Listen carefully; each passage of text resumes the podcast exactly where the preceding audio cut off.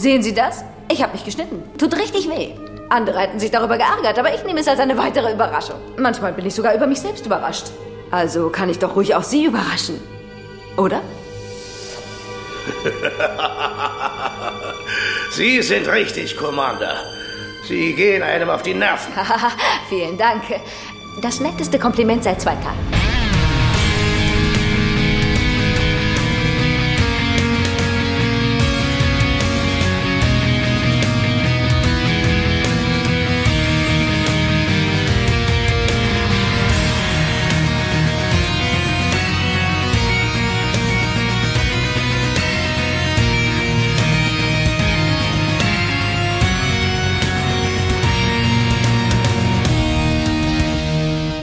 Hallo und herzlich willkommen zu dem deutschen Babylon 5 Podcast, dem Grauen Rat. Heute mit der fünften Folge der dritten Staffel Voices of Authority oder zu Deutsch Der Beweis. Und wir befinden uns heute wieder in derselben Besetzung wie zumindest für die Hälfte der letzten Folge. Und deshalb begrüße ich jetzt wieder einmal die liebe Mary. Hallo Alex. Äh, ja, ich freue mich, dass wir jetzt von Anfang an in dieser Besetzung sind und begrüße nach Düsseldorf Raphael. Ähm, wie ist das? Hatte ich Karneval schon erreicht? Mich erreicht Karneval nicht. Ich habe da meine Schutzmechanismen. Ich verlasse einfach die Wohnung in dieser Tage nicht. Insofern, nein, aber äh, Zeitungsberichten und äh, Filmen zu, zufolge ja. Es ist tobt draußen, die Irren sind wieder unterwegs. Und bevor du es beschreist, äh, dass wir komplett diese Konstellation bleiben, wer weiß, vielleicht bin ich diesmal in der hinteren Hälfte nicht mehr dabei. Das ist ganz äh, abhängig von Bill Gates, muss ich sagen. oje, oje. Der, der persönlich Raphaels Rechner auf Vordermann bringt. Natürlich, der hier regelmäßig Updates fährt, die meinen Rechner nicht unbedingt besser machen, muss ich sagen. Ja, aber bevor ich weg bin, würde ich dann gerne noch zumindest mal die Eckdaten in den Raum werfen. Das habe ich schon Bitte. so lange nicht getan. Ja, oh, die Folge wurde geschrieben von JMS, das ist immer das Einfachste, finde ich. Äh, Regie führte Jetzt bin ich gespannt. Menach Benitzki. Das könnte doch hinkommen, oder? Menachem Benitzki. Ja, ja. Das ist ein Jode! So, um direkt mal den Tenor für diese Folge ich, ich hab den, Ich habe den auch ge gegoogelt, ich glaube, der hat auch nichts anderes gemacht, weil das Einzige, was ich fand, war diese Babylon Oh Gott, dann, dann war es doch klar, wie es gelaufen ist, oder? Wir haben eine Folge, der hat was mit Nazis zu tun. Juden, der Regie für Juden! Der kann die Gefahr richtig darstellen. Nur ein Jude kann es. Oder Alfred Hitchcock. Ähm, ausgestrahlt wurde die Folge am 29. Januar 1996 in den USA und noch im selben Jahr, am 20. Oktober, bei uns in Good Old Germany. Das äh, wow. B5-Rating ist 8,2, das D5-Rating, da waren wir, da waren wir so als deutsches Volk ein bisschen begeisterter, 8,38. Ja, aber erstaunlich dicht beieinander, oder? Das haben wir auch nicht nee, so Nazis oft. finden alle gut. Wir aus historischen Gründen und ich glaube, die Amerikaner einfach. Vor allem, wenn sie weiblich sind und sich ausziehen. Ja, da waren ja, da war ja ganz viel. Ja, gut, ja, das, äh, das stimmt natürlich, ja. Nack, nackte blonde Nazis. Die Deutschen haben sich aus Scham nicht getraut, eine schlechte Wertung zu geben. Das wird uns der Führer nie verzeihen. 8,5. Ja, ähm, ich hoffe ganz stark, dass der Kelch an mir vorübergeht, den Inhalt dieser Folge wiederzugeben, weil ich finde es tatsächlich eine dieser absoluten Arc-Folgen, die halt nicht, nicht so viel eigene Handlung hat, sondern viel vorantreibt, was viel tolles, viele tolle Momente hat, aber ich könnte jetzt nicht kurz und prägnant zusammenfassen, was, was, was die Kernidee dieser Folge ist. Mir lastet ja der Ruf an, dass ich sowieso nicht kurz und prägnant zusammenfassen ja. Mach du das mal, ja. Okay, wir haben eine Folge mit zwei Handlungsbögen und zwar kommt eine, ähm, ja, wie soll ich das sagen? Ein weiblicher Nazi an Bord von Nightwatch und will da mal so ein bisschen Ordnung an Bord schaffen. Mhm. Und schmeißt sich gleichzeitig an Sheridan ran. Der kann jetzt am äh, anderen Handlungsstrang nicht teilnehmen, sondern muss an Bord bleiben. Dafür geht die gute Susan Ivanova zu Dral auf den Planeten und reist mit der Maschine zuerst mental durchs All auf der Suche nach den allerersten. Findet dann raus, dass die allerersten oder eine Rasse der allerersten ähm, sich in Kürze auf einem Planeten befinden wird und reist mit dem White Star dorthin und schafft es auch, deren Unterstützung für den kommenden Krieg gegen die Schatten zu finden. Ach, das war tatsächlich. Und weil sie dabei auch einen Beweis gegen Präsident Clark findet, wird die blonde Nazi-Frau wieder zurück zur Erde beordert, weil da muss sie jetzt die Ordnung aufrechterhalten. Sheridan muss wieder mhm. selber Hand anlegen. Ich habe die Nazi-Frau übrigens äh, in meinen Aufzeichnungen konstant Propaganda-Bitch ah, genannt. Das, das, das, das ist ja, ich, ich habe sie PR-Frau da, glaube ich, noch genannt. Ja, das, das ist ein bisschen förmlicher. Und um den, äh, um das Wortspiel äh, direkt in den Raum zu stellen, äh, die allerersten, die benehmen sich aber auch wie die allerletzten. Vielen Dank dafür. ja, bitteschön. Ich wollte also, ich muss das gerade erstmal aus dem System kriegen. ah, aber wo wir gerade bei Angrab schon waren. Ähm, die, die erste Szene fand ich ja sehr süß, weil der gute Zack Allen so Probleme hat mit seiner Uniform und äh, es kratzt und tut seine Haut weh. Und dann, ich glaube nicht, dass man sich das in der heutigen Zeit noch erlauben dürfte, so zu reagieren wie der gute Garibaldi, aber wir wissen ja, er ist, glaube ich, Trump-Wähler, wie gesagt. Er reagiert ja so ein bisschen homophob. ne? Der gute Zack sagt, hier, fass mal an, fass mal an. Und er sagt, nein, das will ich nicht anfassen, lass es mich in Ruhe. Das darfst du heute eigentlich nicht mehr. Insofern, ne, Garibaldi, Da du geht, wärst sie hin, nahe. da geht sie hin, die sexuelle äh, Selbstbestimmung zum Welt. Wohle der Menschheit. Ich sage also, würde sich Garibaldi Ähm, heute so generell- verhalten, wäre er nahe äh, seiner geliebten Luftschleuse. Jetzt muss ich ehrlich sagen, dass ich an der Szene da überhaupt nichts äh, Verwerfliches gesehen habe, sondern einfach nur dachte, oh, Garibaldi ist Ja, ich, genervt. fand's auch, ich fand's süß. Ja. Und wäre ich ja auch, wenn mir jemand die ganze Zeit erzählt, wie das hat Zack wahrscheinlich nicht das erste Mal gemacht, dass er wahrscheinlich erzählt er jeden Tag, "Ma- scheiße, meine Uniform sitzt nicht und anstatt zum Schneider zu gehen, beschwert er sich immer. Aber Ja. ich fand den Dialog ganz schön, als er sagte so, "Ah, die sitzt wie ein Zirkusfeld, mir fährt jeden Moment ein Clownwagen aus dem Allerwertesten. und Garibaldi, als sein äh, Pager losgeht, dann sagt Garibaldis Fashion Express. Äh, aber ich mag die ganze Szene, Ja. weil sie halt wirklich sehr lighthearted wirkt. Und auch wenn es die total generische Musik ist, ich fand die passte so schön. Ich fand, ich, fand, ich habe mich wirklich gut amüsiert während dieser, während dieser ersten Minute. Mich hat's ein bisschen verblüfft, weil wir es ja noch nie angesprochen hatten, aber es stimmt natürlich, dass seine Uniform eigentlich schon wirklich scheiße Ja. sitzt. So, so ein bisschen wie Uniformen von Fans, die sonst Babylon 5 Uniformen tragen, Ja. wo man denkt so, ui, ja. da hat man aber eine Einheitsgröße gekauft. Hm? Vielleicht war das auch wirklich so ein Insider, dass äh, von dem Schauspieler einfach die Uniform nie gepasst hat und sie sagten, das bauen wir Ja. jetzt mal ein. Wahrscheinlich, ja. Es ist so ein bisschen das Gegenstück zum äh, Picard-Manöver bei, bei äh, Star Trek The Next Generation, wo die Uniformen immer zu knapp waren und sich äh, Picard die dann immer wieder irgendwie so ein bisschen nach Das unten stimmt. strecken musste. Ja, Garibaldi wird mit einem Code 7R aus der Unterhaltung gerissen sozusagen. Was ist denn Code Ja. 7R? Das, das finde ich, das finde ich tatsächlich ist, ist ganz schlecht. Wenn man schon sagt, okay, wir haben einen geheimen Code, den benutzen wir, wenn sowas ist, da keiner weiß, worum es geht, dann würde ich doch einen Code nehmen, bei dem keiner Verdacht schöpft, dass es ein geheimer Code ist, den er nicht kennt. Dann würde ich doch sagen, ah, kommen Sie mal rum, äh, ich möchte was Persönliches mit ihm besprechen oder mein Hamster ist gestorben, äh, meine Toilette ist verstopft, könnten Sie mal bitte, äh, Oder, oder du nimmst halt irgendeinen Code, wo man sagen kann, okay, da geht's um Budgetfragen oder irgendeinen Kram, der so stocklangweilig ist, äh, dass das A realistisch ist und B keiner ja, zuhören will. Finde ich taktisch unklug, wie es sich auch noch durch die ganze Folge Ja. zieht. Ja, Durchaus. aber das äh, Thema der Folge ist ja auch irgendwie diese Geheimniskrämerei, dass sich das eigentlich nicht lohnt. Ist ja, Ja. nicht nur im Fall von Zack, sondern später auch von Jakar, wo ich mir denke, ey, warum weiht ihr die beiden Leute nicht ein? Ich meine, klar, im Fall Zack, Nightwatch, Ja, würde ich nicht. Aber dennoch im Ja. Laufe der Zeit zeigt sich das ja noch, wie scheiße das einfach ist, wenn man Ja. solche Sachen Ja, aber bei. Zack kann ich es verstehen. Ich hätte jetzt auch einem mit einer Nazi-Binde nicht verraten, in welchem Schrank sich Anne Stank, äh, Frank versteckt, ne? Also, Nee, nee, das ist richtig. Ja, ist richtig. Also, Ähm. wo, wobei ich gefühlsmäßig auch schon die ganze Zeit das Gefühl habe, dass der Zack eigentlich ein guter Typ ist und man den einweihen könnte, aber äh, er steckt halt zu tief schon in der anderen Seite drin, dass, äh, find dass man sagt, das ist gefährlich irgendwie. Auch sehr interessant gelöst. Wir haben das wirklich äh, so, dass wir erleben ja immer eigentlich mit Zack. Ja. So, das heißt, so Ja. diesen anderen Punkt, den wir an einer Stelle später äh, serviert kriegen von Garibaldi, ich weiß gar nicht mehr, wer sie sind, seit sie diese Armbinde Ja. haben. So, den Ja. blenden wir eigentlich immer aus, weil wir immer mit Zack mitempfinden können und uns denken, oh, warum äh, traut dem keiner? Das ist so ein ganz lieber, netter Ja. Kerl. Aber nee, der ist halt in dieser Nazi-Versammlung immer unterwegs. Ja, ich finde es halt aber gerade sehr schön, dass in der Folge und auch gerade an Zack gezeigt wird, wie schnell sowas nach hinten losgeht. Weil man sagt, okay, der Zack ist eigentlich ein guter, aber nee, der, der hängt da drin, den vertraue ich nicht. Und durch dieses Misstrauen wird er noch viel weiter da reingedrückt.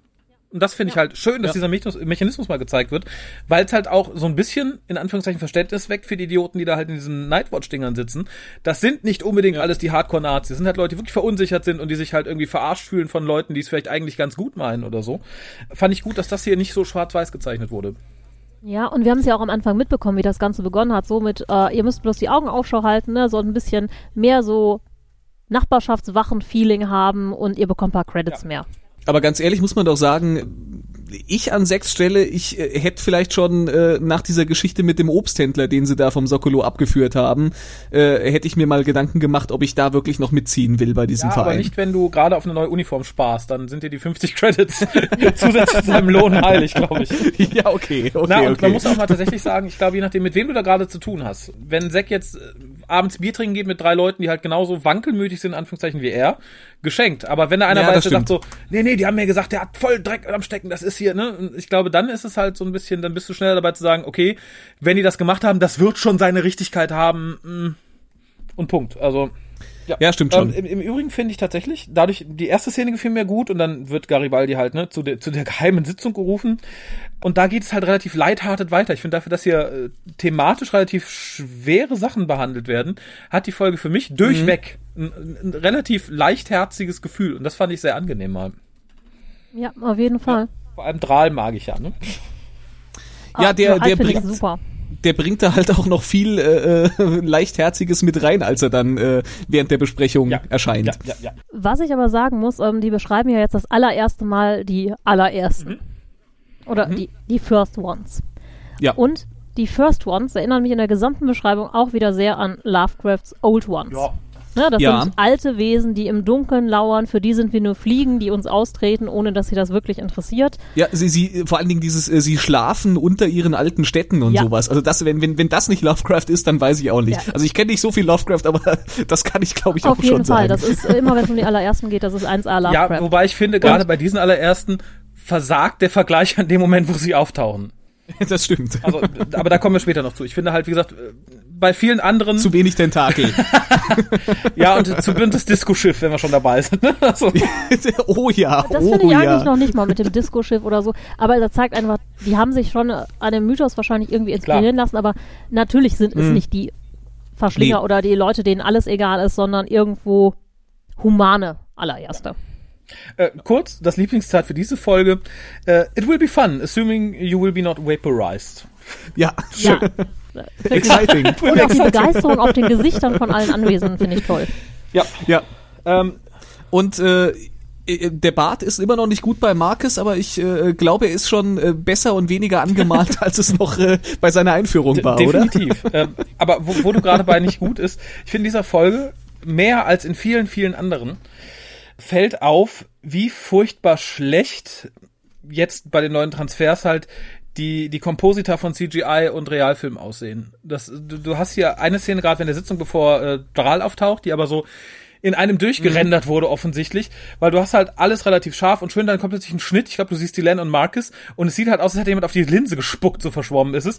Und Ja, es, es läuft noch mir auch 30 aufgefallen. Sekunden, bevor Ja. dann überhaupt CGI eingesetzt wird. Ähm, und das ist an zwei, drei Szenen noch, noch sch genauso schlimm zu sehen. Ähm, später Mhm. auch äh, in, in, in, bei, der, bei der Matrix, bevor äh, Drahl da rauskommt und so, also aussteigt sozusagen, da ist nochmal so eine Szene, wo ich dachte, meine Fresse, das ist, das ist hart. Also da hat man den Leuten wirklich viel abverlangt. Muss ich gestehen, habe ich gar nicht wahrgenommen. Nicht? Doch, aber gerade gerade äh, wo du sagst, äh, Delen und äh, Marcus, äh, das ist mir Ja. sehr, sehr auch Die Szene war aufgefallen. Ja. eklig. Dafür haben wir später Ja. wirklich eine sehr schöne, sehr scharfe Szene, wo ich dachte, sie versauen's, bevor, bevor sie auftrat. Als Susan in die Matrix steigt, da hast du halt ein sehr schönes, äh, sehr schönen Zoom auf ihr Gesicht, auf ihr Auge und dann den Übergang zu den Sternen. Allein ihr Gesicht ist so Ja. schön scharf, also im doppelten Sinne. ähm, das hat mir wirklich gut gefallen. Aber springen wir nochmal zurück Das stimmt. zum, äh, ich bin, wäre jetzt beim armen, aber sehr notgeilen Zack. Ach, der tut einem wirklich Ja. leid, ne? Und der, der jetzt die äh, werte Dame, dessen Name Miss Santi oder vom Ministerium für Frieden, Ja. Die Ich direkt hab's mir nicht aufgeschrieben, die ist doof. Zack abkanzelt, der im Prinzip sie erstmal höflich abholen will und sie direkt, bringen Sie mein äh, Gepäck aufs Zimmer, ne? Ich gehe jetzt erstmal zum Captain und er will ihr den Weg zeigen. Ach, ich habe mir den Plan schon mal angelesen, ich kann das auswendig. Super Frau. Also, also bevor ich in, in einem Hotel anreise, kenne ich normalerweise meine Zimmernummer nicht. Selbst wenn ich äh, n- äh, selbst wenn ich einen, einen Übersichtsplan über das Hotel hätte, wüsste ich jetzt nicht, wo sie mich dann nachher genau unterbringen. Ich weiß nicht, wie das auf Babylon 5 ist. Ob die den Leuten schon vor Anreise sagen, da kommst du nachher hin oder ob Hat das sie nicht nicht sogar eher gesagt, sie möchte ein sehr schönes Zimmer, also hat sie sich ja noch vorher keins ausgewählt, ich denke mal, aber nee, nee, sie geht ja jetzt zum Captain. Ach, sie, hat sich sagt den sie genau. ja. Ach so. Aber ich glaube halt, Ja. den, den Weg, den äh, der gute Zack ihr weisen möchte, den hat sie sich schon voreingeprägt. Er sagte so, nee, ich kenne die Station in- und auswendig. Dankeschön. Alle 100 Millionen Ebenen, Ecken. Danke. er führt sie ja nachher auch trotzdem noch, als sie dann wirklich zu ihrem Zimmer geht, äh, trotzdem noch Ja, hin. ich glaube, weil er sich verspricht, dass sie ihn mit auf den Kaffee raufnimmt, ne? Ja. ja, ja, Der ja. kleine Er, Schlingel. er scheint da ja auch ein bisschen auf Blond Cold-Hearted Bitch zu stehen. Scheint so. Ähm, die Szene, die danach kommt, finde ich aber total schön. Oh ja, Und zwar, die Len wird beim Einkaufen Ja. von Jakar belästigt. Und man sieht halt Ja. total schön, auch wirklich an diesen Ständen, wir sehen eigentlich selten so viel beim Sockerlo, wie die Len erstmal Obst antatscht und äh, da sehen wir halt auch wirklich so irgendwie so ein paar Sternfrüchte und diverses, was, äh, glaube ich, in den 90ern noch mega exotisch war. Ja, Und für- heute für jedem Alienfrüchte. Kaufland. eignen sich immer Sternfrüchte. Ja, ja. Ja. und ich äh, finde es schön, wie sich äh, GK erstmal sehr, sehr schleimig an sie, an sie heranwanzt. Ja, aber er bleibt ja in diesem Wanz-Modus irgendwie, auch nachdem er so passiv-aggressiv wird und ihr noch hinterher ruft, Ja. na, wenn Sie Ja. mir nicht helfen können, muss ich halt selber weiter nachgucken, dann noch die Hände so hochnimmt, ich werde Sie informieren. Da dachte Ja. ich, ja, nett. Also das, das, das geht so von schleimig passiv, äh, pa, äh, zu äh, passiv-aggressiv, aber in diesem selben immer übersüßen Ton. Das fand ich sehr schön.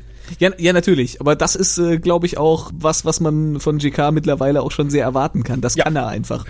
Ja, und ich finde halt einfach die Len, die da eigentlich auch mega cool die ganze Zeit einfach nur Sachen einfach und dann irgendwie so einen Gürtel so halb anprobiert und weitergeht und auch hier was anfasst. Ja. Ähm, sehr schön und vor allem, da wir die Len normalerweise immer so in mega ernsten Situationen erleben, finde ich das eigentlich sehr schön. Ja. Das stimmt. Ich finde eigentlich schade, dass sie nicht auch noch irgendwie ein Kleid kauft oder Unterwäsche, Ja, Unterwäsche. und JK wartet dann vorne und sagt, hey, Geht nochmal die das wäre vielleicht sehr schön, dass Umkleidekabine. sie gerade aus der Umkleidekabine kommt, irgendwas anprobiert hat und JK steht da plötzlich und ja, Sie steht gerade in der Umkleidekabine, GK ist in der Kabine nebenan und guckt Genau. so oben drüber. das, wär, das wäre, glaube ich, ein, ein Tacken zu viel Slapstick gewesen. Hashtag MeToo. ähm, mir hat aber auch die nächste Szene ganz gut gefallen, weil direkt die, also das ist der, in der die gute, ähm, ach Gott, wie heißt die, Mrs. Musante? Julie? Ja, äh, Mu- Musante. Julie Genau, Musante. also wo sie halt äh, ins, ins Büro von, von, von Sheridan kommt und als erstes Mal so sehr unverblümt bekrittelt, dass nicht genug Hakenkreuze an der Wand hängen. Ja, nicht genug Flaggen, wo ist das Bild erstmal Führer? an, Fand ich, sie grapscht ja auch erstmal alles Ja. an, ne? Und seine, hat seine Preise oder wie nennt man das? Orden irgendwie in Ja. der Hand und er nimmt ihr das auch erstmal schön aus der Hand, stellt es wieder hin und sagt, ja, ich mag's so. ja, aber das, Mein ich, ich finde, das spricht aber auch, das ist halt auch so ein, glaube ich, so, so ein, so ein Nazi-Ding, ist diese Heldenverehrung. Ah, guck, hier haben sie im Krieg für uns gewonnen, das ist ja super, das macht mich ja richtig heiß, hahaha. aber wo ist denn, ja, wie gesagt, wo sind denn hier die Hakenkreuz, das sieht ja alles gar nicht aus und fand ich toll, ich fand die ganze Szene weil toll, weil die, die, die Spannung zwischen den beiden so großartig ist. Ab dem Moment, wo sie sagt, so, ich bin darum und darum hier, ne? Und da müssen sie jetzt mit leben. Und seine Reaktion, ich fand es halt toll, wie es sich so gegenseitig immer weiter hochschaukelte. Er sich dann aber am Ende bewusst ist, er sitzt nicht am längeren Hebel und halt erstmal in Anführungszeichen einlenken muss. Fand ich toll. Ich fand schön, wie er, wie er Zack äh, äh, rausschmeißt. Ja, aber ich fand toll, wie Zack reagiert. Der wirklich reagiert, als hätte er nur darauf gewartet, weil keinen Bock hat, sich das mit anzuhören. Zack, ja, gehen Sie, okay. Schön. Wer will sich das auch anhören? Ja. Oh, Ich hatte meinen Spaß. Ich finde halt auch sehr schön äh, die Bemerkung von ihr, ähm, als sie dann sagt, äh, ne, Erdregierung hat hier ja immer noch das letzte Wort, unless there is a coup and no one told me. Also im Prinzip ist das ja auch schon so ein bisschen. Ja, ja. Ja. Ähm, was ich Ja. allerdings sehr bedrohlich fand im Endeffekt, ich glaube, das war auch der Moment, wo er so ein bisschen resignierte, dass sie sagte, so, wir gehen heute Abend essen. Er sagte, nee, ich habe was vor. Und sie sagt dann ganz unverblümt, na, steht aber nichts in ihrem Kalender. Also nach dem Motto so, ja, Ja. ich kann, ich kann einsehen, was sie schreiben, also machen Sie sich mal keinen Stress. Wobei ich da halt nicht verstehe, warum er es nicht wegsagt, es ist was Privates, ich habe wirklich keine Zeit, auf Wiedersehen. Also, ja, Weil er sich wahrscheinlich einfach nicht mehr Ärger machen wollte und wusste, dass sie nicht locker lässt. Ich meine, er hatte dieses Date mit Dral, aber wenn er darauf jetzt bestanden hätte, die hätte ihm ja nachspioniert. Das hätte ja alles das nichts kann sein. gebracht. Aber ich meine, der wirkliche Grund ist natürlich, dass JMS der guten Ivanova mehr Raum geben wollte, aber ähm, ja. Ja, ich finde auch sehr schön Sheridans Blick am Ende. Das ist so richtig so aus der Kategorie, wenn Blicke töten könnten. ja. Ja, und seine Verzweiflung dann gegenüber, oh Gott, mit wem redet, mit, mit, mit Susan, wo er dann sagt so, na, du gehst bitte für mich, ne, ich habe ja hier leider zu tun. Und die fragt halt so, ob sie ihm irgendwas bringen kann. Und er sagt halt, naja, ein Glas Whisky, eine Pistole und zwei Kugeln. Ich frage mich, warum zwei Kugeln? Will er sie erschießen und sich selbst oder glaubt er, er braucht zwei Versuche, um sie über den, über den Jordan zu bringen? Das ist eine ernst gemeinte Frage. Warum zwei Kugeln? Ist das, ist das ein geflügelter Spruch in den USA oder so? Ich weiß es nicht. Ich könnte es mir fast vorstellen. Also ich kann jetzt keine genaue Erkl Erklärung liefern, aber Äh, ja, gut, aber wie gesagt. Ich habe mich das tatsächlich auch gefragt, aber keine Ahnung. Wahrscheinlich tatsächlich sie, ich, fertig. Könnte ich äh, unsere E-Mail-Adresse auswendig, würde ich sagen, wenn jemand eine Ahnung hat, möge er uns schreiben an, aber so sage ich einfach, schreibt uns an die Adresse, die ihr vermutlich besser kennt als ich. tja. Ich bin aber beruhigt, dass keiner Ja, von euch einspringt und sagt, ja, Moment. Ja, äh, äh, irgendwas Gedöns Ja, at äh, der eh. minusgraue ja, ich, wollt- ich, Im. Zweifelsfall hört ihr die ja eh am Ende noch. Äh, ne?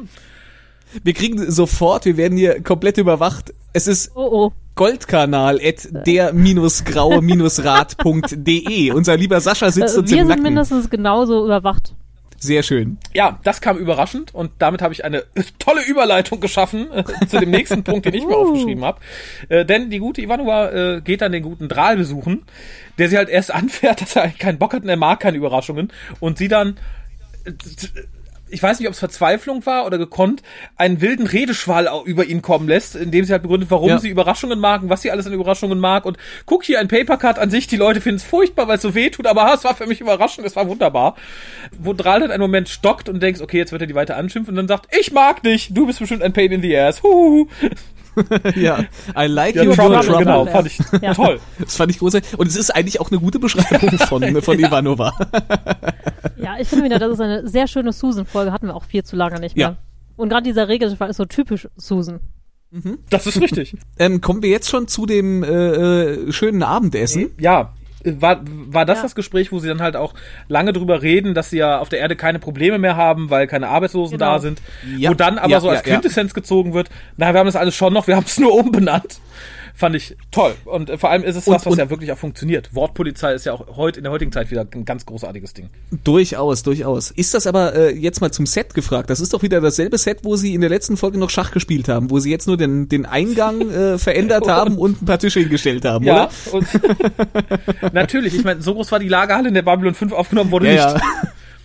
Aber ja, das, äh, ich, ich glaube, das ist sie tatsächlich. ja. Ich meine, wir kanzeln sie immer so als die Nazi-Blondine ab. Aber man merkt halt, sie glaubt einfach an das, was sie da macht und dass sie dafür eine gute Sache kämpft. Ja, es macht sich viel besser. Ja, aber man kann ihr da nicht Nee, unterstellen, sie ist nicht, böse. Ich finde, das ist ja so, dass das, das, äh, die, die ewige Diskussion, äh, dass man halt Bösen nicht per se unterstellen kann, dass sie Böses wollen, sondern viel Böses wird halt einfach von dem Gedanken des Gutseinwollens äh, ge geleitet. Und das ist hier, finde ich, genauso. Und das fand ich ganz schön, dass das auch vermittelt wird.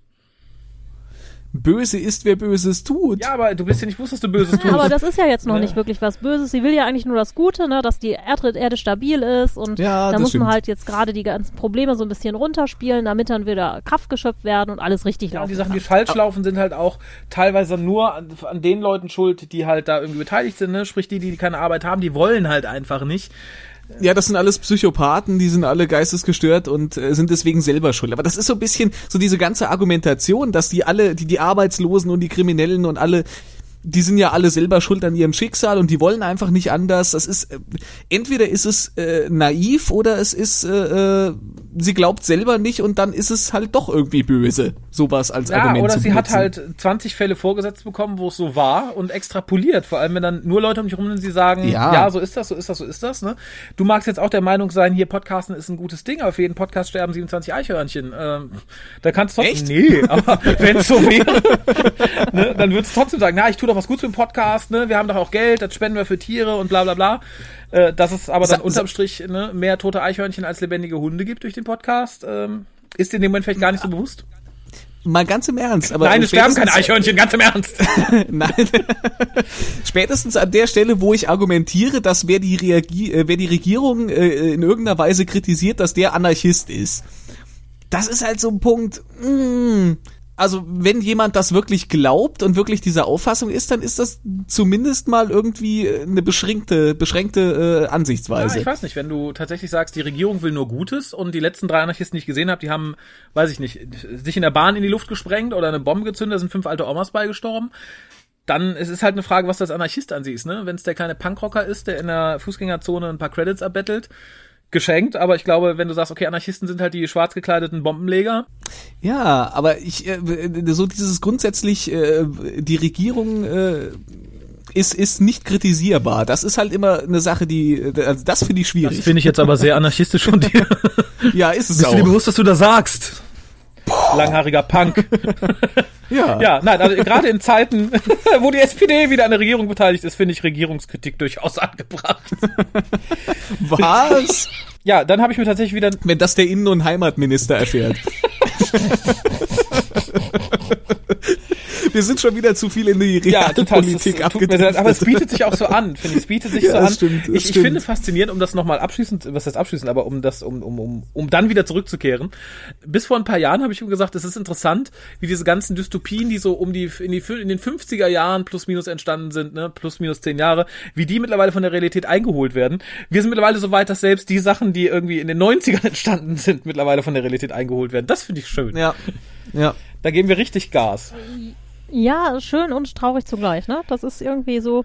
Einerseits möchte ich mir Popcorn holen und zugucken und andererseits möchte ich auch ein bisschen weinen. Ja, das, das Schlimme Ja. ist halt, ne, dein Popcorn und du sind halt direkt davon betroffen. Insofern, glaube ich, sollte man, sollte man sich da raushalten. Genau. Ja, Ähm, eine noch Ja, zur ja, ähm, ja. Frau, deren Namen ich mir nicht merken kann. Sie sagt ja zum Beispiel auch, dass sie das total cool findet, wie ähm, echt Sheridan ist und dass er für Ideale einsteht und ehrlich ist und ähm, was der gemacht hat, ist ja auch alles gut, nur halt ein bisschen schwierig. Und ähm, das zeigt ja schon, dass sie eigentlich ne, Sheridan ja, auf mehr als eine Art gut findet und wahrscheinlich, ja, die ist einfach dumm und naiv und Meinst du ich wirklich? glaube, ja, also folgendes, wenn man als PR oder Werber für ein Unternehmen arbeitet oder in einem Unternehmen, dann macht man das, dann ist das der Job, dann denkt man nicht darüber nach, oh, äh, Nestle sorgt dafür, dass das Wasser in Afrika unbezahlbar wird oder denkt darüber nach, äh, was für einen scheiß Mercedes jetzt gebaut hat oder wie viel Lobbyarbeit hinter XY steckt oder was Airbus für ein Verbrecher ist oder sonstige Sachen, dann denkst du einfach, boah, jetzt habe ich aber eine geile Kampagne gemacht. Mein Job ist aber Hammer. Die macht genau Arbeit, wie eine realistische, authentische PR-Frau das machen würde. Insofern finde ich da an ihr eigentlich nichts Böses. Das sind eigentlich die ganz, ganz schlimmen Schalthebel in dem Moment. Aber so diese Bewunderung für Sheridan, einschließlich äh, äh, dieses am Ende dieses, äh, ja, ich könnte mir vorstellen, dass ich sie richtig mag, so so richtig mag. Also das das äh, wirkte für mich nicht aufrichtig. Das war so, und da habe ich mir aufgeschrieben, so boah, die ist sich ja für nichts zu schade. Ja. Und da wusste ich noch nicht, wie es Das, weitergeht. das wird ja, das wird ja später auch von Susan sehr schön thematisiert. Ja. Ne? To boldly go Ja. where everyone has gone before. Ich finde, es ist bei ihr aber eine Mischung aus, das ist Teil meines Jobs, dass ich den halt irgendwie an mich binde, der halt gerade irgendwie an der Sache zweifelt. Und ich glaube, es ist so ein bisschen Geilheit auf den alten Nazi-Kriegshelden. Kann sein, dass da beides ein bisschen mit reinspielt. Und ich kann beides verstehen. Nee, aber äh, für, für mich wirkt es äh, so über die ganze Folge hinweg doch relativ kühl und berechnend. da bin ich voll bei. Also, das ist kein Leidenschaftsding, dass sie sich vor Sheridan auszieht. Nee, das Nein, ist das, das ist jetzt nicht, dass sie aufrichtig Sheridan äh, als Jobs. Typen irgendwie gut findet, sondern die hat gesagt bekommen mit allen erdenklichen Mitteln und äh, und wenn du dafür äh, auch mal die Möpse Ja, rausholst. darf ich dafür ein, ein Zitat bringen, was ich in Zukunft sagen werde?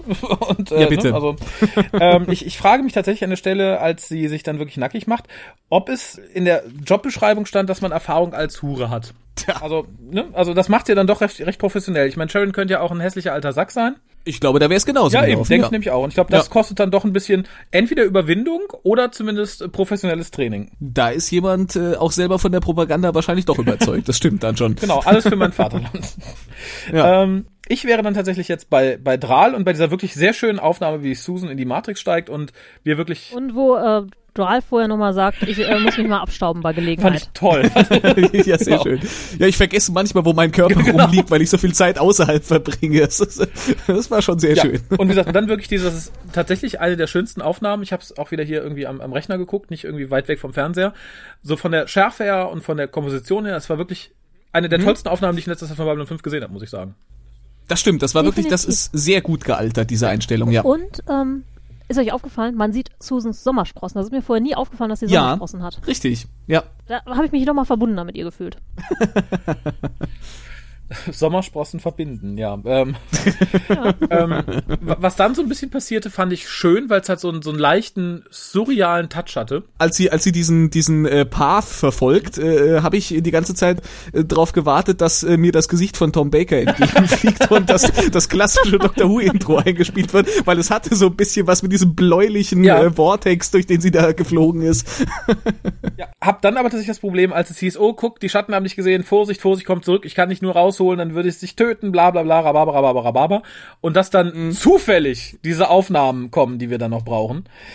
Ähm, Ja, das war ein bisschen irgendwie so aus dem Hut gezaubert an der ja, Stelle. sehr. Also es, es wird dann, ich meine, Drahl quittiert das mit den Worten irgendwie, kein normaler Mensch, äh, dem hätte das passieren können.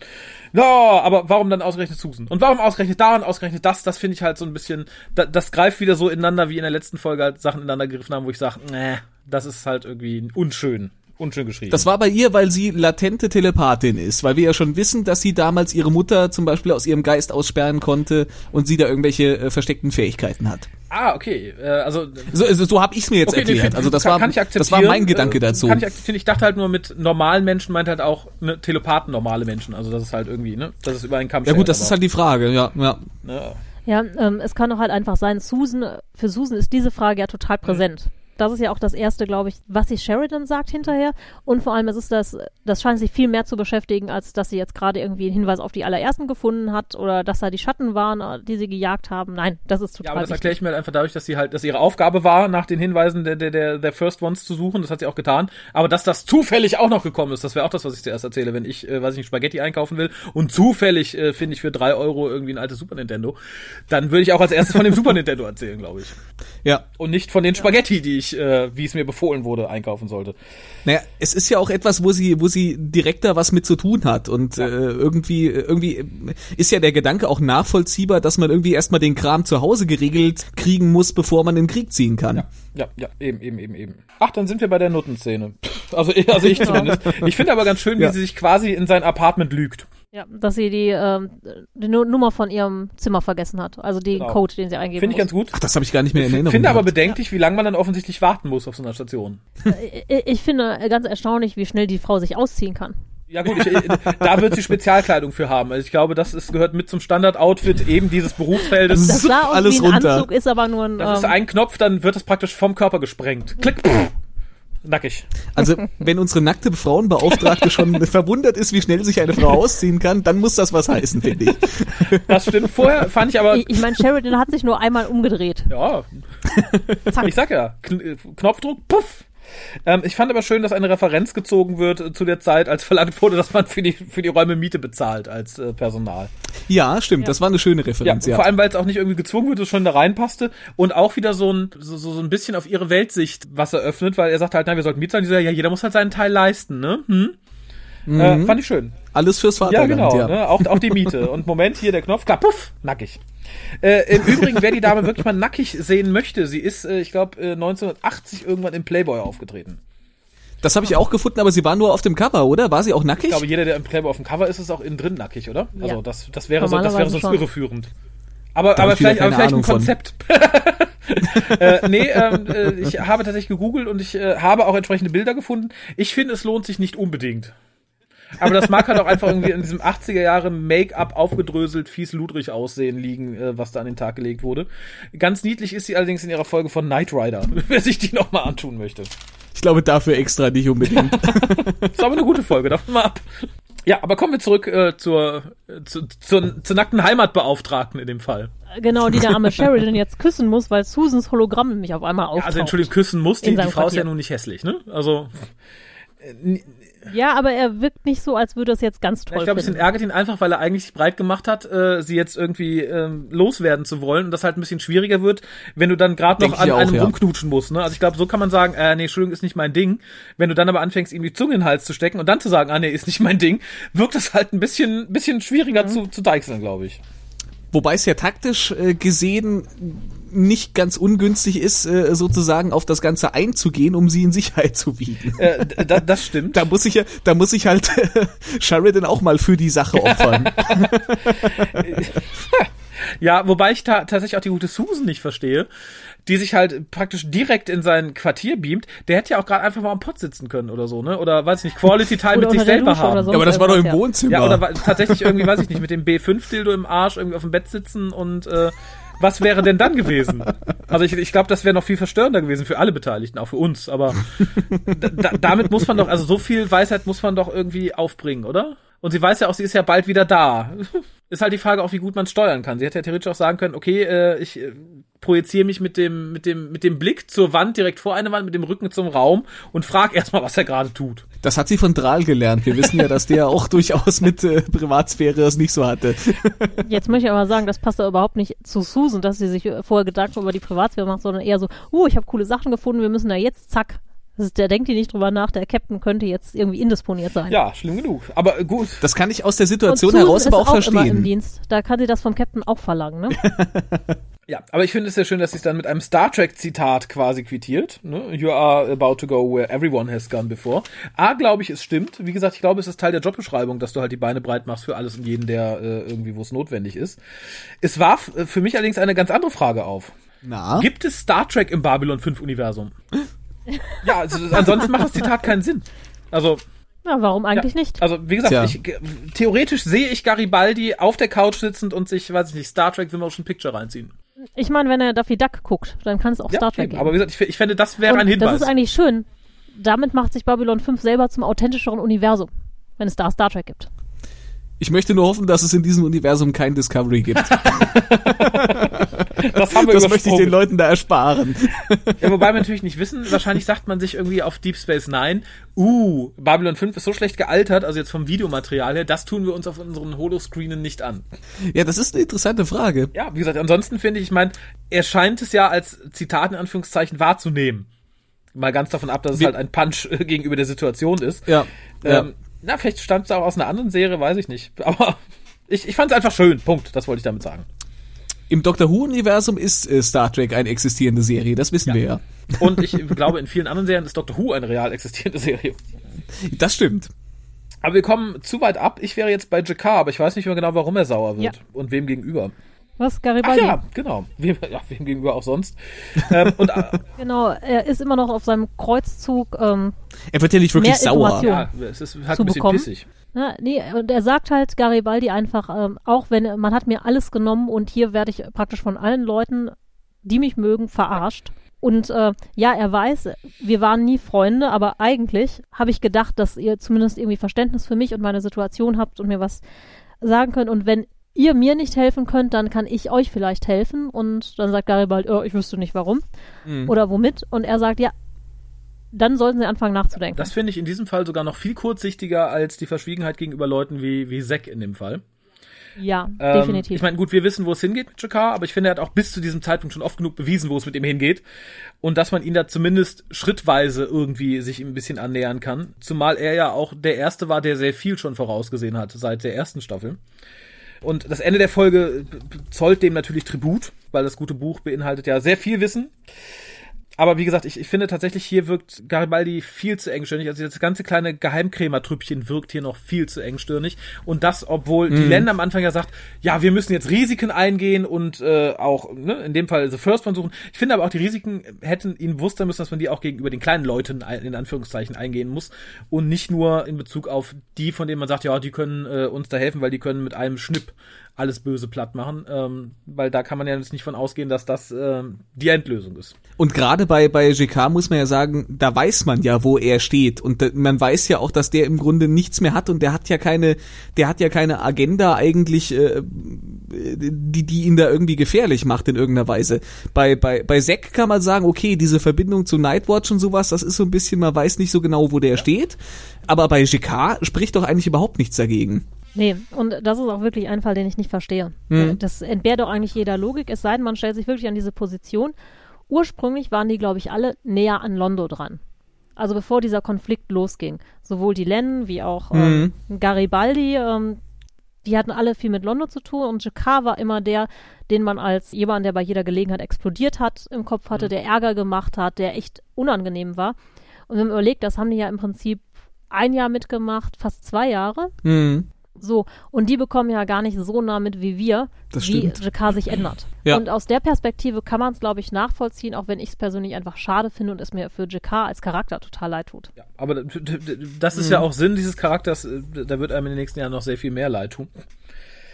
Äh, Das ist ja teilweise Teil, Teil seiner Funktion. Ich habe hier eine Frage aufgeschrieben und zwar bezüglich äh, unserer Nuttenoffizierin.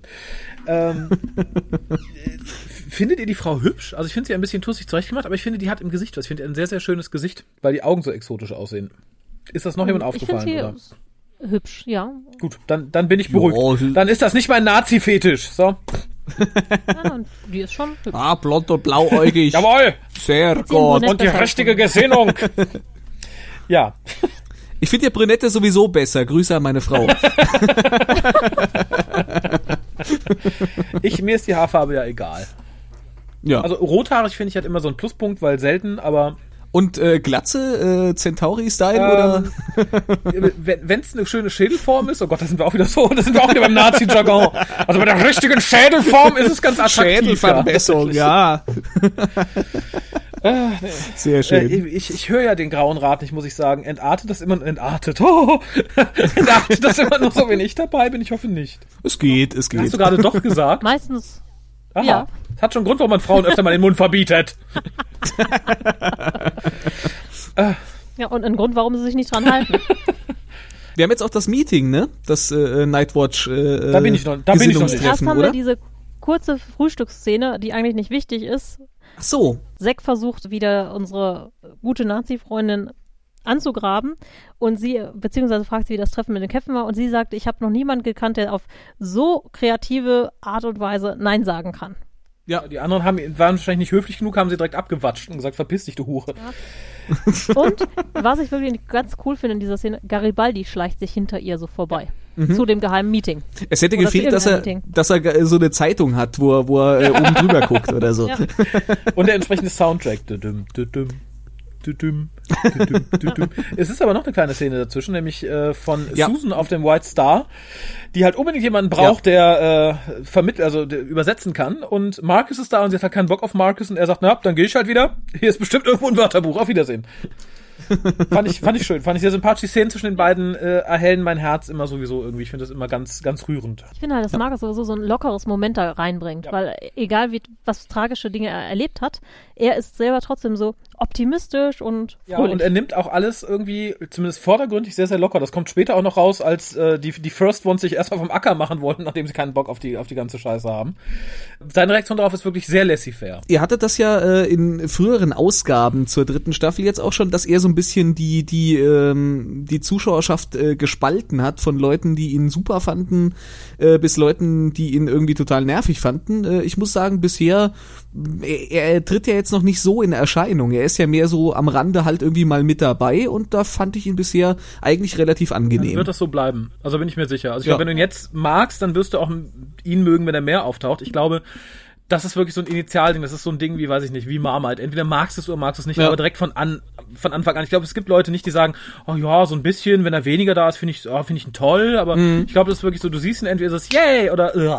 und ich glaube, wenn du ihn jetzt magst, perfekt. Dann wirst du viel Freude haben in den nächsten Folgen. Ich fand ihn so ein bisschen mit diesem äh, leichtgängigen, so ein bisschen humorigen äh, Einwürfen, fand ich ihn da jetzt eigentlich sehr angenehm. Ja, unterstreiche ich auch nochmal, wie gesagt, die Szenen mit ihm haben mir in der Folge sehr, sehr gut gefallen. Ja, und dann kommt tatsächlich so die, tja, die Erklärbär-Szene für das, was auf der Erde abläuft und was geplant ist, in Form dieses Nightwatch-Meetings. Was mir aber gar nicht so wehgetan hat, obwohl es wirklich Exposition ohne Ende ist. Am Stück. Am Also laufenden die, Band. die, Post, die Poster im Hintergrund, wenn das keine Propagandaposter sind, dann weiß ich, aber find die auch sehr nicht. schön gemacht. Die, Ja, die, die waren schön gemacht, aber das ist so, so wirklich so aus dem, aus dem, wenn du das Lexikon aufschlägst zum Thema Propaganda und ob du da jetzt irgendwelche alten Nazi-Poster oder was weiß ich aus der Sowjetunion oder sonst wo, die sehen genau so aus wie das, was die hinten an der Wand hängen haben. Das ist wirklich aus dem Lehrbuch rauskopiert. Ja, aber auch alles, was sie in diesem Meeting sagt, ist aus dem Lehrbuch äh, rauskopiert. Das ist Ja. wirklich, ich möchte nicht sagen plump, Durchaus. aber es ist so archetypisch. Es ist dieses so, Überwachung wird Ja. erhöht, wir haben halt irgendwie die, die Regeln der Beweisführung geändert, weil das notwendig war, bla bla bla. Aber ja nur, nur für kurze Zeit, Ja. weil jetzt gerade ist eine schwierige Zeit und danach wird ja wieder alles gut, aber jetzt müssen wir halt Ja, mal. Moment, aber vor allem, sie sagt ja im Endeffekt dann auch relativ wortwörtlich, das machen wir im Moment, weil bald werden mal ein paar Köpfe rollen und dann ist alles wieder okay, dann können wir es lassen. Ja. Das finde ich ist so, also das ist eine Ansage, die hat man sich im realen Leben so nicht getraut. Also jetzt in, in der Retrospektive kann man das rauslesen, aber ich glaube, so offen hat das bisher noch, noch kein Regime gebracht. Auch gegenüber seinen Anhängern nicht. Ich könnte mir vorstellen, dass in der ein oder anderen äh, N, äh, NPD, wollte ich schon sagen, AfD-Ortsgruppensitzung äh, solche Sätze auch mal fallen. Ja, das ist, ja.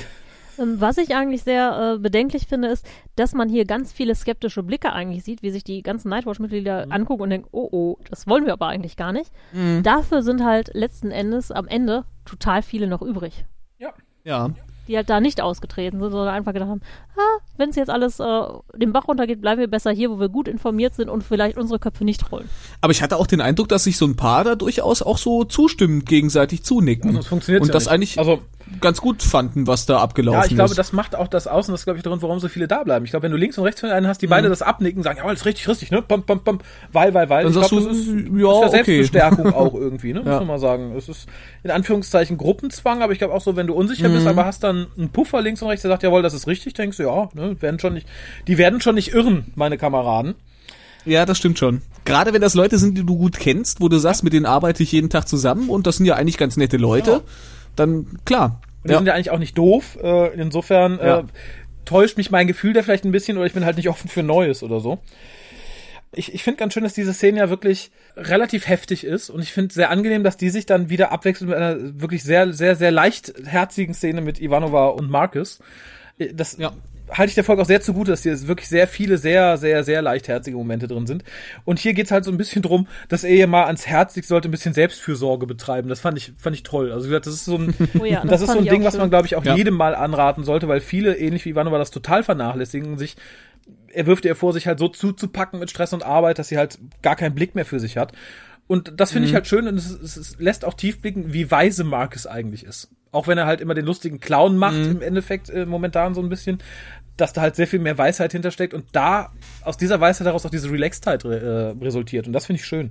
Ja, er hat ja auch absolut recht mit dem, was er sagt. Also, ja. Oh Gott. D dann habe ich tatsächlich, dann, dann habe ich tatsächlich die Disco-Schiff First Ones. Oh ja. ähm, wo ich schon dachte, oh krass. Also ja, unauffällig ist es nicht. Wenn man es mag, gut. Ich meine, vielleicht ist es auch das Disco-Schiff, ne? Weiß man ja nicht. Vielleicht ist es, vielleicht Ja, ist es also- der Ort, wo die zusammenkommen, um zu feiern. Und vielleicht sind sie darum auch so angepisst. Was mich nur ein bisschen irritiert hat, die Dinger, hat einer von euch Crash Bandicoot gespielt? Oh ja. Äh, oh ja, ja, ich Da, erinnere da mich. gibt es halt äh, daran, dieses ja. Power-Up, was in der Form einer afrikanischen Maske ist, dass die halt immer auch ganz lustig blablabla sagt, wenn sie auftaucht. Und da fühlte ich mich halt total dran erinnert, als diese First Ones, als dieser First One auf der Bühne, auf, äh, auf der Brücke auftauchte, wo ich dachte, okay, Dürfte man sowas heute noch oder wäre das schon wieder Rassismus? äh, ich, ich glaube, das gilt noch, dass, da kann- da kannst du sagen, okay, da wird er, wenn er jetzt tatsächlich oh, blablabla gesagt hätte, dann wäre es, glaube ich, fraglich, aber ähm, ich, ich, ich sah halt in dem Moment äh, ein, ein, was ist Crash Bandicoot? Ein Nagetier? Keine Ahnung. Ich sah halt so ein pelziges Vieh durch das Bild durchspringen in dem Moment. Wo ich dachte so, mhm, schön. Wobei die ja, glaube ich, schon mal beschrieben wurden, irgendwann in der ersten Staffel von Jakar. Ich weiß es nicht mehr. Aber ähm, optisch kennen wir sie aus Erzählungen. Was ich so, ich weiß nicht, ob es äh, im Nachträglich so gepopelt war, weil man sagt, okay, es wurde schon mal beschrieben. Oder ob es so geplant war, aber ich fand, es war halt ein schönes Ding. Äh, Crash Bandicoot ist ein anthropomorpher Beuteldachs. Ein Beuteldachs. Ein Beuteldachs und das, äh, das, äh, äh, Ja, ja, ein Beuteldachs. das habe ich bisher auch noch nicht gehört, aber äh, Bandicoot ist wohl auch äh, eine Unterart der Art der Beuteldachse. Ah. Also Beuteltiere finde ich eh immer super, aber dass Ja. es Beuteldachse gibt, dessen war ich mir nicht bewusst. Aber warum nicht? Der Beuteldachs, ja. Sehr schön. Äh, Wie gesagt, den hatte ich in dem Moment erwartet, aber äh, ja, wir sehen halt nur eine, ich finde, relativ taffe, aber so unterschwellig etwas überfordert wirkende Ivanova. Nein, ich finde, man sieht halt sehr gut, wie ähm, das Susan auch unter einem gewissen Druck Ja. da ist. Was man auch wirklich gut Ja. Also, merkt. sie muss die allerersten für sich gewinnen. Mhm. Und äh, da gibt's kein Wenn und Aber und sie weiß aber eigentlich gar nicht wie und überhaupt und redet dann halt so mit denen, wie man mit normalen Menschen mehr oder weniger reden würde. Und erwähnt dann direkt die Wallonen und äh, da scheint die etwas angefressen zu Ja, sein. wahrscheinlich schulden sie ihnen Geld. Ja. Auch das fand ich war ein ganz toller Satz. Das war ein sehr schöner Satz, ja. Schön fand ich die Antwort von der Crash Bandicoot Maske, die dann wieder auftaucht und sagt, Sorg! Fand ich, Sorg ja oder Sorg nein? Und dann fahren die ganze, wollen die ja wegfahren, wo man doch ziemlich schnell denkt, so, oh, heißt wahrscheinlich nein. Mhm. Und dann kommt dieser wunderschöne ähm, Satz, glaube ich, von Markus, der dann sagt, äh, soll ich mir irgendwie einen Eimer aufsetzen. ähm, einen Eimer aufsetzen und den Wollongon Bucci spielen. und sie sagt, oh, das ist es. Ich Und hole sagt, Eimer. ja, ich hole einen Eimer. Finde ich richtig gut. ähm, bei den, äh, im Lurkers Guide bei JMS sagt, er wurde wohl darauf angesprochen, ob denn Marcus sich mit äh, den Göttern der Wollonen auseinandergesetzt hätte. Nein, das ist Bogus, was du erzählst, das ist Unsinn, den gibt es nicht, das hat er sich ausgedacht. Finde ich darum umso schöner, muss ich sagen. Hatte aber auch schon irgendwie vor Augen, wie Marcus da mit einem Blecheimer Eimer auf dem Kopf auf der Brücke steht. Das wäre schön Ja, gewesen. ja, tatsächlich. Man kann sich gerade ihn auch sehr gut mit einem Eimer auf dem Kopf vorstellen. Ja. ähm, ich finde es halt ein bisschen komisch. Jetzt spielt sie die halt aus und da denke ich so, ja, das sind die allerersten Danke, und die kannst danke, du einfach danke, mit danke, ja. ganz einfacher Manipulation so, ja, ja, die Wollonen haben gesagt, ihr kommt nicht, weil ihr Angst Fand habt. ich auch ganz Ähm, furchtbar, weil ich finde, da fallen intelligente Menschen schon nicht drauf rein. Und schon gar nicht die Disco Crash Bandicoot Masken ersten. Also das fand ich albern. Das ist eine ganz alberne Lösung, finde ich. Vielleicht sind die gar nicht so intelligent, sondern nur sind einfach nur in der Die Machtstellung. sind schon so alt, dass sie dement sind. Hä? Das kann natürlich auch sein, ja. Du solltest ja auch davon ausgehen können, dass sich der Präsident der Vereinigten Staaten nicht leicht provozieren lässt, aber den würdest du damit wahrscheinlich auch rankriegen. Also ihre Minister haben ja gesagt, sie würden sich nicht trauen, den Knopf zu drücken. ja, immer ganz im Ernst. Also ich hätte Angst davor, wenn jemand das mal versucht. Äh, erstaunlicherweise können sie jetzt, nachdem sie gerade nur Sock sagen könnten, auch sagen, äh, dann ruft uns doch an, wenn es Ja, losgeht. vor, nee, ja, der, vor allem, ich Ja. finde viel geil, dass die sagen, kommt hier hin und sagt unseren Namen. Was ist euer Name? Wie ist denn der ist der Name Name? vielleicht Ja. einfach Sorg? Genau. Also JMS schrieb wohl, der Name hat für 15.000 Zeichen, darum könnte man ihn jetzt nicht irgendwie ausschreiben in seiner Diskussion. Aber ich fand es etwas verwirrend, als wenn da eine Szene fehlen würde, Ja. sie sagten, guten Tag, unser Name ist Schmidt. Ne? Aber dieses so, ne, ich, ich sehe es schon kommen, sie parken da den White Star, ne, öffnen alle Funksequenzen, äh, Thorsten, Klaus, pff, Herr Schmidt, sie kommen nicht, verdammt. Oder es kommen viele andere, nur die halt. Rumpelstilzchen. Ja, habe ich mir auch aufgeschrieben, ja. Und danach greift halt alles auch wieder so ein bisschen für mich sehr ineinander. Also wir nähern uns ja so ein bisschen dem Ende.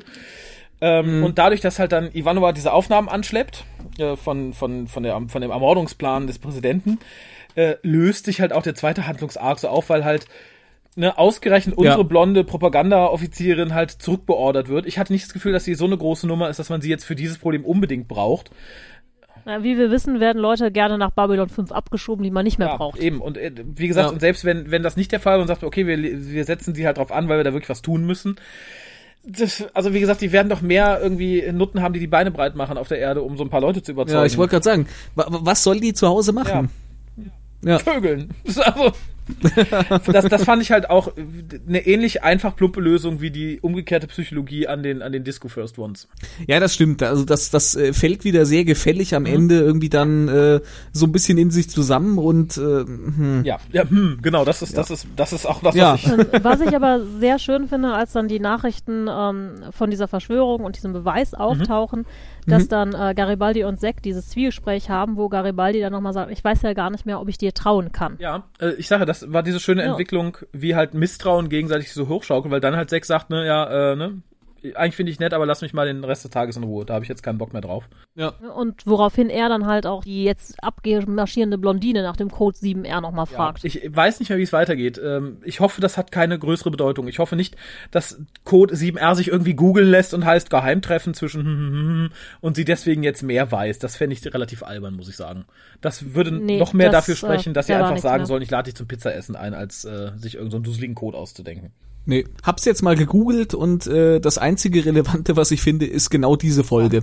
Sehr gut. Insofern müssen wir uns da, glaube ich, keine Sorgen machen. Äh, ganz, ganz aufgewertet diese Folge wurde durch mich, durch diese letzte Szene. Erstmal finde ich toll, dass Garibaldi sich den Zeh stößt, was unnötig ist, aber toll. Es macht diesen Charakter noch ein bisschen sympathischer. Weil wer kennt es Und nicht? ich möchte an dieser ich möchte an dieser Stelle anmerken, dass seine Bettwäsche äh, seinen Händen, glaube ich, in Sachen Geschmacklosigkeit fast noch den Rang abläuft. Echt, ich mag das. Als Bettwäsche finde Ja, ich echt? das nicht so in Ordnung. das war, war das Sateng? Nee, das war kein Sateng. Ansonsten finde ich als Bettwäsche auch erträglich, auch wenn ich eher sch sowohl schlichter gekleidet Das- als auch schlichter sch schlafe. Das war noch die 90er, warum war das kein Sateng? Bei Star Trek wäre es Sateng gewesen. Ja, das ist an der Haut total scheiße. Habt ihr schon mal in Sateng Ich geschlafen? jetzt nicht Das so schlimm. Also, das ist aber, das ist aber eine, eine, eine sehr subjektive Sicht, oder? Ja, das ist sehr subjektiv. da darf ich auch subjektiv Echt? sein. Ich finde es angenehm kühl und ähm, ich würde nicht immer drin schlafen wollen, aber so ab und zu. Also, ne, ohne jetzt meine persönlichen Vorlieben breitreten zu wollen. Es muss nicht immer Sateng sein, es muss aber auch nicht immer Frottier sein. Uah, ne, Fr- Frotti finde ich tatsächlich furchtbar. Frotti wäre mein persönliches Sateng. Frotti ist zum Abtrocknen nach Baden und auch da nicht immer schön. Aber wir schweifen ab. Ich finde halt sehr schön, Genau, Garibaldi stößt sich den C. Humpel zur Tür. Ja. Äh, Ja. Da steht dann ähm, der gute Jakar, drückt ihm das Buch von Jaquan in der Hand und sagt, read it. Und Garibaldi sagt, I don't read äh, äh, Nan. Und dann er einfach nur learn und ist weg. Ich finde diese Szene so großartig, ich finde es so toll. Das ist nochmal so eine leichte zu. Bett geh Lektüre. für- Ja, für ja vor allem äh, diese einfache Quittung, lern es und geht. Ich finde es, statt zu sagen, ja komm, ich überzeig dir, ich zeig dir das Wichtige, so, nein, lern es, geht. Ganz selbstverständlich. Und ich glaube, dass ich für Jakar ist es in diesem Moment auch selbstverständlich, weil er sagt, so du Ja. unintellektuelles Stück, ne, dann setz dich mal hin und tu was ein bisschen, weil äh, Jakar ist halt jemand, der studiert, glaube ich, wenn er etwas wissen möchte und Garibaldi Ja. halt nicht. Und ich glaube, äh, das, das ist, Jakar sich auch bewusst und ich glaube, der sagt einfach so, dann mach mal. Nee, ich glaube, es geht auch darum, dass das Buch von Jaquan, das musst du ja selber Ja, ja. lesen. Das geht nicht, wenn sich jemand anders daneben setzt. Ja, das ist Und er sagt ja auch, ne, ich habe dir ja gesagt, ich kann helfen. Und ich glaube auch, dass er angefressen ist davon, wie er von allen behandelt wird. Und da setzt er Mhm. sich jetzt nicht daneben und zeigt nochmal genau das, was er schon seit zwei Staffeln Ja, sagt. das sowieso, aber wie gesagt, ich glaube, dieses Learn ist einfach dieses so, ja, dann mach, das kann ich auch, dann kannst du es auch, ne? Geh mir nicht auf die Nüsse, Wiedersehen. Äh, und dann, wie gesagt, dieses, das, der Weg zurück zum Bett, der begleitet ist von gefühlten 500, sie hassen mich, sie machen es, weil sie mich hassen, sie hassen mich, sie hassen mich, sie hassen mich. Sie, wollen mich Genau. wahnsinnig machen. Richtig schön. Ich habe mich gefragt, ob auch dieses äh, Anstoßen des Cs, ob das äh, äh, im Skript drin war oder ob das irgendwie, ob das eine Improvisation war. Ähm, so wie Garibaldi sonst geschrieben ist, würde ich fast sagen, es stand auch im Skript. Also ich finde, es, es, es Ja, passt kann zum, sein. zum, zum Ja, Charakter ja. irgendwie. Ähnlich, ähnlich wie das Hamburger Fressen, das stand ja auch im Skript und ich finde irgendwie, Ja, das macht ihn sehr ja, menschlich. gut. Das ist klar. Aber wenn es nicht drin gestanden hätte und er hätte das improvisiert, dann, äh, dann, dann, dann äh, ganz große Props an den ungelernten Schauspieler. Ja, wirklich, äh, groß, groß, großartig. War auf jeden Fall sehr schön, ja. Ich bin fertig. Uh, Ja, ich auch. Toll. Oh, ebenfalls. das ist, das ist ja, wenn es beim Sex immer so wäre, ne, dass alle drei gleichzeitig fertig sind. ja. Alle, vor allem, dass immer drei da wären. ja, sehr schön. Aber damit wären wir fast beim Thema. Dann läute ich heute mal ein, äh, ne, wenn ich schon Sex gesagt habe, dann sage ich auch, wir brauchen Aufklärung, vor allem über männliche Genitalien und die gibt uns heute mal wieder der gute Wirr. Sehen Sie, wir Centauri haben sechs. Äh, und jede Zahl steht für ein bestimmtes Niveau von Intimität und Lust. Also es beginnt bei eins und das ist, na ja, ja, ja. Dann kommt zwei und wenn man fünf erreicht hat, dann. Äh, Ja, ja, schon gut, Wirr, ich habe verstanden, alles klar. Ich schmeiß dann mal als erstes, wenn ich darf, wenn euch das recht ist. Schmeiß mal. Bitte, mach die Hose Ah, auf. Wunderbar. Äh, ähnlich wie beim letzten Mal hat meine Genitalien viel Spaß an dieser Folge. Ähm, wobei das tatsächlich für mich irgendwie so ein bisschen die, die Antithese zur letzten ist. Die letzte war halt eine wirklich gute alleinstehende Folge und diese Folge ist halt alleinstehend eher schwach, aber für den Arc halt so unglaublich wichtig. Also es, die, die Geschichte, die hier passiert, an sich für sich isoliert, wenn man den Rest nicht kennen würde, würde, glaube ich, eher so ein bisschen in Belanglosigkeit abrutschen. Aber sie passt sich halt so toll in den Arc ein. Sie führt viele Sachen weiter, sie beleuchtet viele Sachen anders. Es macht einfach Spaß, sie zu sehen. Also ich habe mich auch irgendwie nicht an irgendeiner Stelle arg gelangweilt. Ähm, gut, die CGI-Schmerzen zum Teil, also die Kompositor finde ich ganz, ganz furchtbar. Ansonsten finde ich schön, dass Ivanova mehr zu tun bekommen hat. Ich finde die Szene mit Markus äh, ganz, ganz großartig. Dass es in manchen Bereichen weiter vorangeht, finde ich toll. La lange Rede und lange Penis, so kurzer Sinn. Ich hau fünf raus diesmal. Mal wieder. Aber diesmal sind es die anderen. Äh, Wissen wir eigentlich, ist es eine spezielle Reihenfolge, die beim, bei Centaur-Penissen eingehalten wird? Also ist der erste, der rauskommt, immer, ne, sind die praktisch durchnummeriert? Tweete doch nochmal JMS an. Das ist eine gute, aber ich hab's ja nicht so mit, mit äh, Twitter, aber vielleicht möchte der gute Sascha das mal machen, wenn das wird. T tweete mal den guten JMS an und frag, ob die durchnummeriert sind. Also, ne, ob bei Stufe 1 auch immer derselbe rauskommt oder ob das variiert. Hat vielleicht auch mit der Größe der Frau zu tun. Man weiß es nicht. Würde mich aber JMS denkt sich nur, die verdammten Deutschen, die fragen dauernd nur wegen den, wegen den Pimmeln und den Gegenstücken. Wir reden ja auch über nichts anderes. Ja, stimmt. Ja, und wo wir gerade beim Thema sind, ich würde auch äh, die fünf rausholen. Hey. Einfach, weil die Folge von den Dialogen und ganz vielen Sachen und vor allem von Susan ganz viel Spaß Ja. macht. Mhm. Und wir treffen die allerersten, also egal wie dumm da an manchen Stellen die, ähm, ja, die Story ist oder warum die allerersten jetzt helfen, es ist insgesamt halt so schön gemacht und lebt von so vielen kleinen Details und wie gesagt, allein wie JK über die Station läuft. Ja. Oder Garibaldi das Buch in die Hand drückt. Read. ähm, ja, äh, da, da möchte ich noch mal ganz kurz einwerfen, dass selbst wenn eine tolle Lösung gefunden worden wäre, und nicht so eine plumpe Lösung, sowohl für das Problem mit der, der Nutteноffizierin als auch mit den, mit den Ersten, das wäre für mich auch nur so, so marginal. Also es hätte vielleicht 0,25 mehr gegeben oder so. Insofern, das fällt für mich auch nicht so arg ins Gewicht. Ja, dann will ich auch mal, äh, ich glaube, ich schließe mich euch einfach an. Ähm, die Folge war auf jeden Fall eine, eine schöne Folge, die uns so ein bisschen in der ganzen Sache weitergebracht hat, dabei trotzdem eben dieses dieses äh, leichtherzige hatte, was eigentlich relativ angenehm war, dass es äh, mal abseits von der Nazi-Geschichte jetzt nicht ganz so düster zuging. Die die die alte äh, Nazi-Trulle hat mich zwar äh, genervt, aber was was ja eigentlich eher ein Anzeichen dafür ist, dass sie diese Rolle gut gespielt hat, weil die sollte einem ja unsympathisch sein. Ähm, ja, ich ich glaube, ich schließe mich da einfach an. Ich glaube, es ist alles gesagt. Ich äh, würde auch fünf Penisse geben. Schön. Ich finde immer Ja. schön, wenn äh, bei Genitalien Einigkeit herrscht. ja, das sorgt auch für weniger Verwirrung. Ja. Aber Ja. wie gesagt, das äh, mit, mit, mit der Reihenfolge würde mich noch immer interessieren. Also, ähm, lieber Sascha, Lass deine Kontakte spielen. Heute Nacht schreckte Raphael auf und denkt, in welcher Reihenfolge? Wie? Was? Ja, das ist doch wichtig. Also ich, das muss, glaube ich, auch in der, in der Sexualerziehung äh, bei den Centauri irgendwie erklärt werden, ne? Junge, ne, wenn du anfängst, pack nicht direkt den unten links raus, dann hast du schon verloren. der, der passt nicht, äh, weil das, das weiß ich nicht, weil das Loch oben rechts als erstes feucht wird. Tja, wer weiß, wie viele da schon zu Tode gekommen sind. Und dann haben wir uns verheddert und sie ist erstickt. Tja. Warum sollte sie ersticken? Vielleicht war es umgekehrt. Ja, aber ich glaube, wenn, wenn, wenn die die Tentakel von dir wegführen und selbst wenn du dann ins falsche Loch gehst, ich glaube, dann ist die Gefahr größer, dass der dir gegenüber, ne? Also wenn was an dir festgewachsen ist. Obwohl man, Babys ersticken ja auch gerne an der eigenen Nabelschnur. Insofern. Ja. So, und mit diesem Mann. schönen Ja, ich wollte Schlusswort, gerade sagen. bevor es noch schlimmer Genau, bevor wir wird. noch mehr Leute umbringen, in Gedanken oder auch nicht. Äh, und wen wir beim nächsten Mal umbringen, oder wer auch immer wen beim nächsten Mal umbringt, erfahrt ihr in der nächsten Folge des Grauen Rates, dem deutschen Babylon 5 Podcast. Du findest den Grauen Rat im Internet unter www.der-graue-rat.de, unter facebook.com slash grauerrat und at graurat bei Twitter. Nimm Kontakt mit uns auf unter goldkanal at der-graue-rat.de.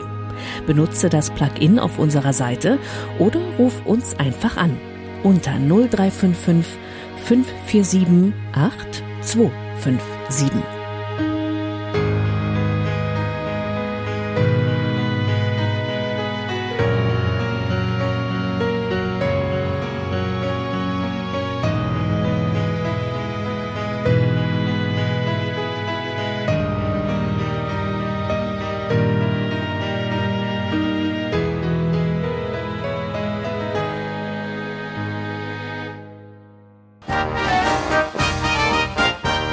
Produktion des Podcast Imperiums.